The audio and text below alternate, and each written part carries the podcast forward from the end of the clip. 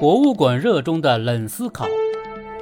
越来越多的年轻人涌入博物馆的同时，也有专家学者表示担忧：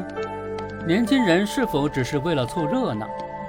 是走马观花式的参观，留下浮光掠影的印象，还是真正学到了历史文化知识，获得了自我提升？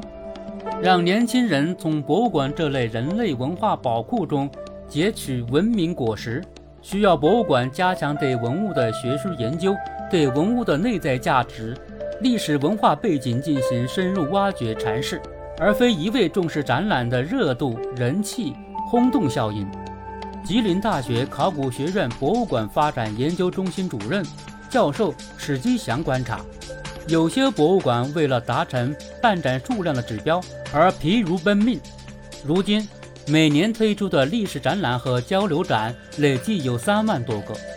博物馆对物的研究还未深入，就匆忙地办展览，对公众是一种不负责任。史吉祥强调，博物馆创新文旅融合形式值得肯定，但尺度的把握同样重要。无论是 AR、VR 等数字化手段，还是拍照打卡的高颜值展区，亦或剧本游、夜宿博物馆等活动，种种创意策划要为展览的内容服务。不应喧宾夺主，有些技术手段只停留在刺激眼球上，但是对于人们理解展品的历史背景，并没有太多的帮助。这样的数字产品就会流如形式。他提醒道，目前许多博物馆将这类项目承包给技术公司或者文化公司，但外包出去不能撒手不管，要对文物文化内涵的阐释把好关。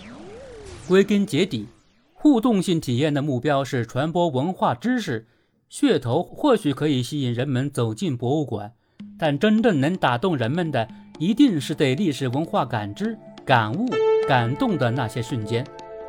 史基祥再三强调，博物馆要了解观众、服务观众，更重要的是提升观众的认知能力，发挥博物馆作为文化机构的功能，对年轻人有正向的引领和提升。总之，庄严神圣的博物馆可以接地气，但不应过度娱乐化。博物馆毕竟不是游乐场、娱乐场所。南京大学历史与自然遗产研究所所长霍云祥指出，博物馆应在不偏离专业性、学术性、科学性等性质的基础上，再进行文物活化利用、文理融合发展。文物是有尊严的。一味用流行的方式取悦观众，就会削弱文物的地位和博物馆功能。文物本身不能被搞笑。他说：“迎合看上去是赢得了观众，但也失去了另一部分观众。”专家们不约而同地表示，博物馆和观众应是双向的互动。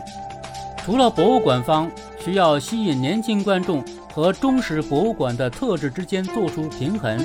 年轻观众。也应怀揣一颗求知的心，比如在观展前提前做些功课，这样才能从展览中汲取更多的感悟，与文物进行一场走心的深度对话。